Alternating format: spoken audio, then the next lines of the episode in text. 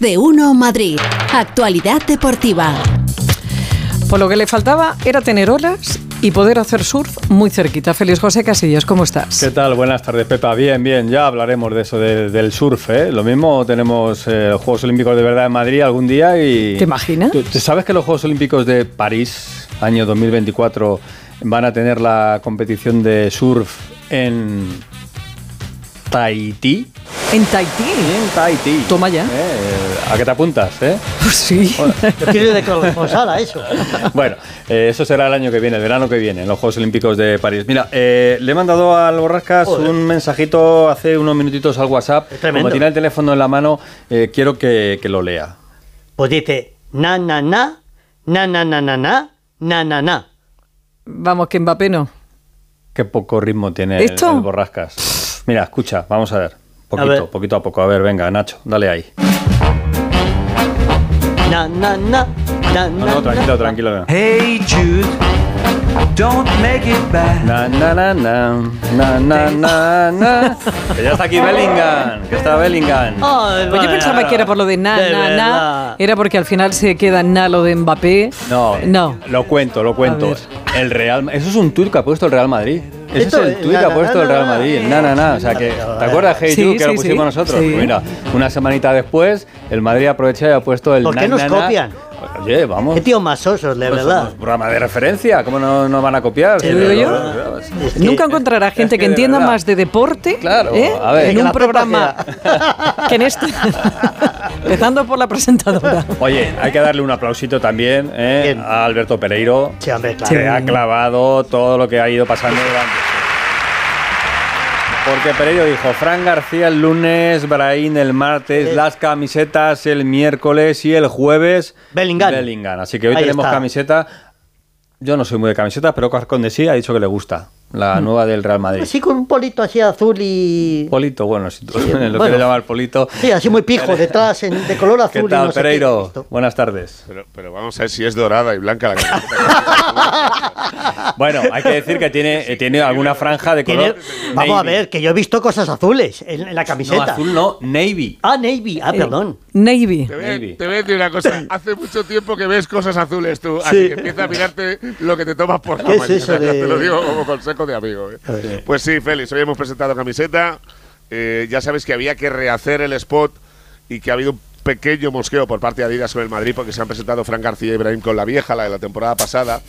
Y para presentar a Bellingham ya dijeron que no había ninguna opción de que eso ocurriese, así que se ha hecho un poco a contra eh, corriente y hoy se ha presentado la camiseta con Nacho Fernández como eh, reclamo publicitario, nuevo capitán del Real Madrid, eh, para la temporada que viene después de renovar su contrato y eh, Bellingham mañana a las 12 va a ser presentado eh, con la nueva equipación del, del conjunto blanco que ya se puede comprar. El que quiera entrar en la página web del Madrid y se quiere gastar 200 euros en una camiseta, pues ahí la tiene perfecta para comprar el dorsal de Bellingham. Veremos a ver mañana. Tiene toda la pinta que puede ser el 22, que es el mismo eh, que llevaba en el eh, Borussia Dortmund, a no ser que a Vallejo le hagan un usurpe de número, como le han hecho alguno, le quiten el 5 y se lo den al, al futbolista inglés, pero sí ya le tenemos aquí. Y por cierto, comentario de Tony Gross en su podcast, el único sitio donde se pronuncia y pega unos palos que se queda más, más a gusto que nadie, ha dicho, ya tenemos la experiencia de una transferencia muy alta y muy cara y no salió muy allá. Así que vamos a Oh. tener paciencia. Todos saben de quién hablo. Así que Hazard se lleva el palo y Bellingham se lleva el aviso, las dos cosas. Y de, de Mbappé, que está Pepa muy preocupada. Oh. Bueno, pues no le voy a cantar el na na na de momento, pero eh, ya lo dijimos ayer, eh, paciencia, eh, partida de ajedrez, esto es muy largo. El Madrid quiere saber primero si el PSG se pone de manera oficial a vender al futbolista, Oh. dos, si se lo quieren vender a ellos, tres, cuál es el precio, porque no va a haber ninguna puja, pero hoy, de momento, y toco madera que la tengo aquí, es miércoles tranquilo en el tema Mbappé, a no ser que pase algo por la tarde. Gracias, Pereiro. Estoy viendo la camiseta, eh, Pereiro. Sí, ¿te gusta? Antonio, estoy viendo la camiseta, no encuentro el azul. El navy, No. el navy este es, es solamente el ribete, o sea, y tú Claro. le has dicho que era una camiseta azul, No, No, no, que, que- llevaba escucha, cosas azules. que lleva El nada. está quedando- el- el En el está cuello. quedando con gente por la mañana que le pasa cosas raras. ¿Verdad? Le vamos pasa cosas raras. pero sí, no sí, lleva una cosa azul en el Que cuello. no lleva nada, lleva un ribete simplemente. Anda, por favor. está. Adiós, Pereiro, chao. Adiós. Bueno, el más feliz hoy es Alejandro Mori porque sabe que eh, dentro de un año y pico, cuando vaya al Metropolitano a hacer un partido del Atlético de Madrid, se puede ir bañador, prontito, claro. exactamente, se Sí. puede hacer unas solitas y luego ya ver, ver el fútbol.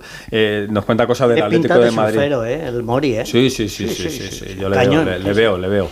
Eh, Jano, ¿qué tal? Buenas tardes. Hola, Feli, buenas tardes. Yo soy más playero que surfero, pero bueno. Y, y- y me gusta mucho la montaña, ¿eh? Toco todos los palos. Pues mira, muy rápido, salpicadito te lo voy a dar, Félix, Venga, en este programa de referencia, efectivamente. Se, se avecina un mercado a fuego lento y sin muchos movimientos, como venimos diciendo. Uno, siempre con la situación pendiente de Joao Félix y una posible venta que cambiaría las cosas y sería una buena solución para todas las partes. Veremos, el Aston Villa de Emery parece que está interesado. Ya sabemos que es un equipo de mitad de tabla, que no juega Champions, pero hay cierto optimismo porque en el entorno de Joao Félix se le puede, creen que se le puede convencer. Veremos qué ocurre. Con, una vez dicho esto, dos, máxima prioridad, como hemos comentado, medio centro defensivo con salida de balón y criterio en el juego, es decir, un 5. Está sonando con fuerza Rabiot, que queda libre tras eh, jugar en la Juventus de Turín, libre de contrato, y Al Rabat, eso es un sueño muy caro, hay muchos equipos interesados y vale mucha pasta, pero yo lo dejo ahí. Tres, dado que el equipo va a jugar el año que viene con tres centrales en la línea de cinco, está clarísimo, es como mejor se ha desenvuelto esta temporada.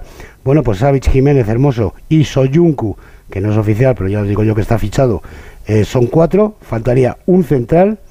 ¿eh? para tener cinco. Santiago Muriño va a hacer la pretemporada y veremos qué sensaciones deja.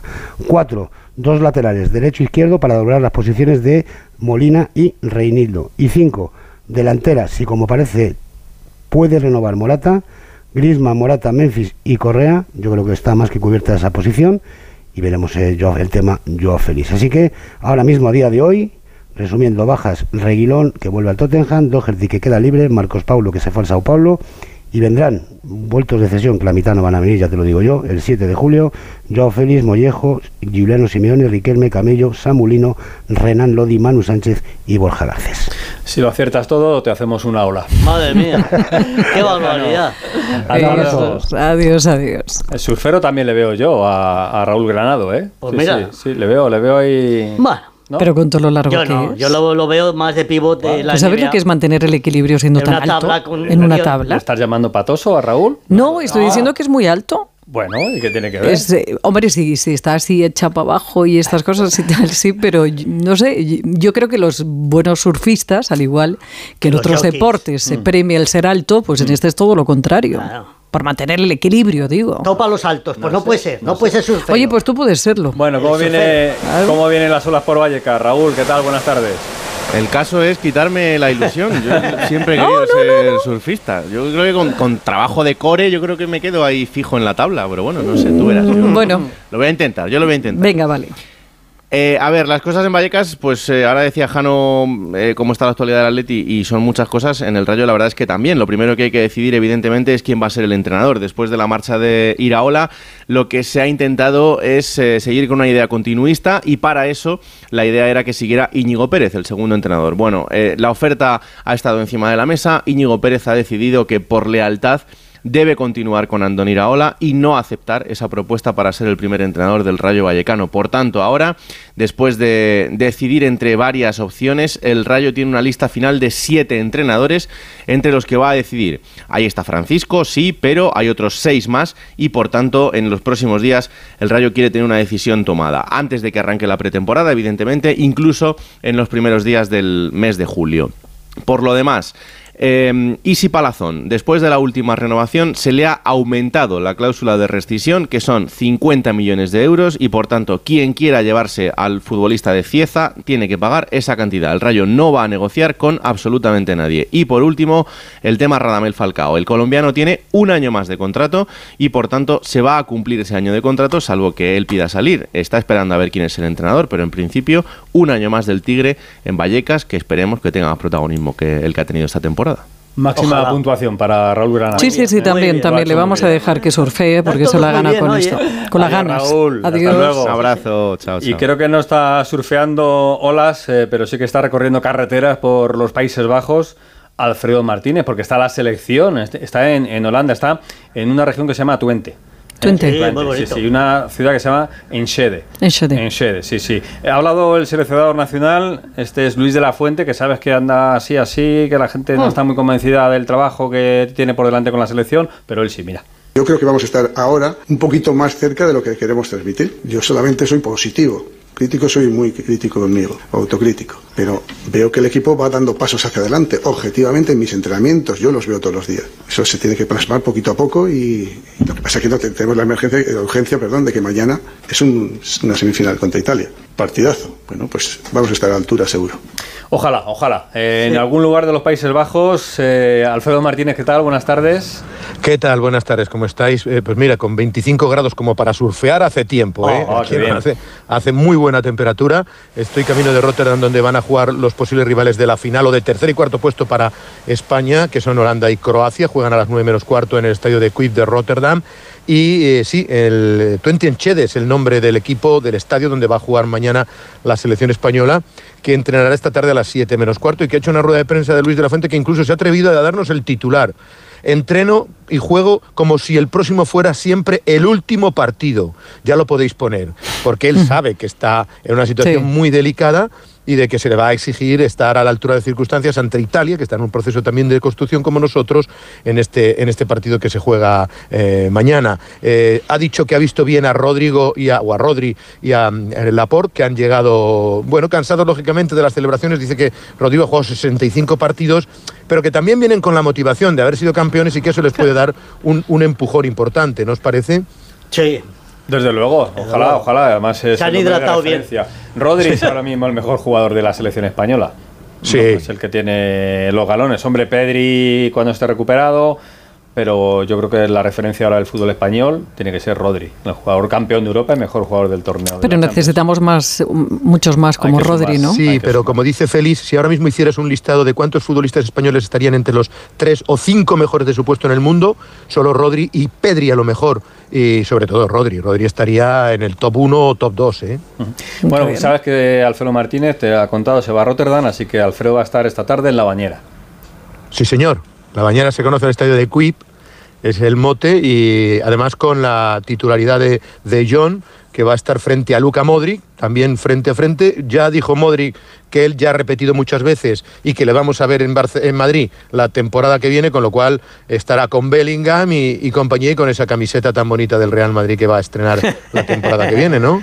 Sí, señor. Un abrazo, Alfredo. Es muy azul. Oh, besos. Otro, fuerte, adiós. otro fuerte para vosotros. Sí. Hemos empezado cantando, hemos pasado por las olas y hemos terminado en la bañera. Es una maravilla. Es maravilloso. Os recuerdo que ya tenemos final de la Liga CB de baloncesto. que de las palas. Sí, sí, Sí. Liga, bueno, eso, Eso, más adelante. El especialista. Final de la Liga CB de baloncesto ya servida. Va a ser, qué sorpresa, Barcelona-Real Madrid. Oh. No me digas. Oh. Sí, Barcelona-Real Madrid. Los dos primeros partidos en Barcelona, el viernes y el domingo. Habrá un tercero seguro en Madrid el martes de la semana que viene. Y luego ya veremos si hay un cuarto el jueves de la semana que viene. Y si llegamos al quinto y definitivo, que sería en Barcelona el domingo de la semana que viene. Está difícil, porque si los dos primeros partidos hubieran sido en Madrid y hubieran perdido los dos primeros, seguro que el título era blanco. Pero de esta manera, Bueno, lo contaremos aquí. no te ya veremos. Hasta mañana, feliz. Hasta mañana. Mamma Mía, el musical